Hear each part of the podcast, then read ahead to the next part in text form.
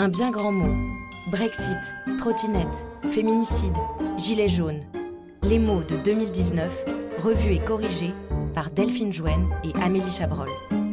Et tout de suite, mission. Le premier mot. S'il est des acronymes qu'on n'oublie pas, sans forcément en connaître le sens précis, c'est bien celui de pacte, plan d'action pour la croissance et la transformation des entreprises.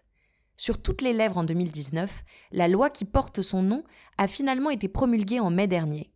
Ayant pour ambition la simplification de la vie et le développement des entreprises, Pacte déploie un arsenal de mesures aussi bien concrètes à visée économique que sociétales, puisqu'elle se teinte d'un idéal de responsabilité et d'engagement bien au-delà du sacro-saint ROI. C'est dans ce texte, à l'article 176, que le terme de mission accolé à celui de société apparaît.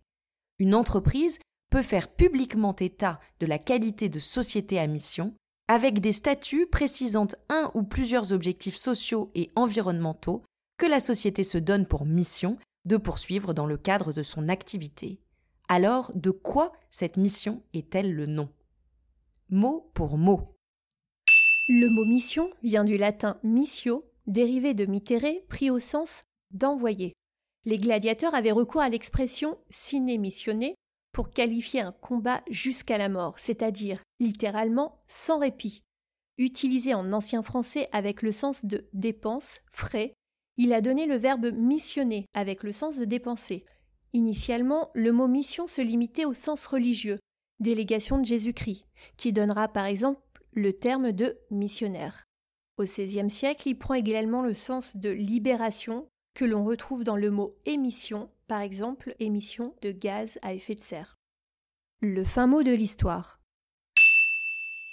À travers cette dénomination d'entreprise à mission, c'est la consécration de l'intérêt général permettant de définir la raison d'être de l'entreprise. Toute structure peut accéder à ce statut dès lors qu'elle aura identifié la mission à laquelle elle souhaite répondre, qu'il s'agisse de protection de l'environnement, de revitalisation régionale ou encore d'insertion du handicap. Mais attention au greenwashing. Restera à vérifier sur la durée que les entreprises engagées le sont réellement. Un dernier mot. À la fin du XIXe siècle, les Français à eux seuls constituent près des trois quarts des missionnaires catholiques dans le monde. Ils sont également présents en Belgique. C'est d'ailleurs le sujet abordé par le célèbre mais également controversé Tintin au Congo. On y retrouve cette réplique de Milou Quels as ces missionnaires? Dans la version en noir et blanc de la bande dessinée, le missionnaire est conforme aux stéréotypes. D'âge mûr, portant la barbe et une soutane, coiffé d'un casque colonial, il souve Tintin à deux reprises d'un mauvais pas et joue un rôle important dans l'éducation. Dans la version en couleur, l'apologie de l'œuvre évangélisatrice se fait plus discrète.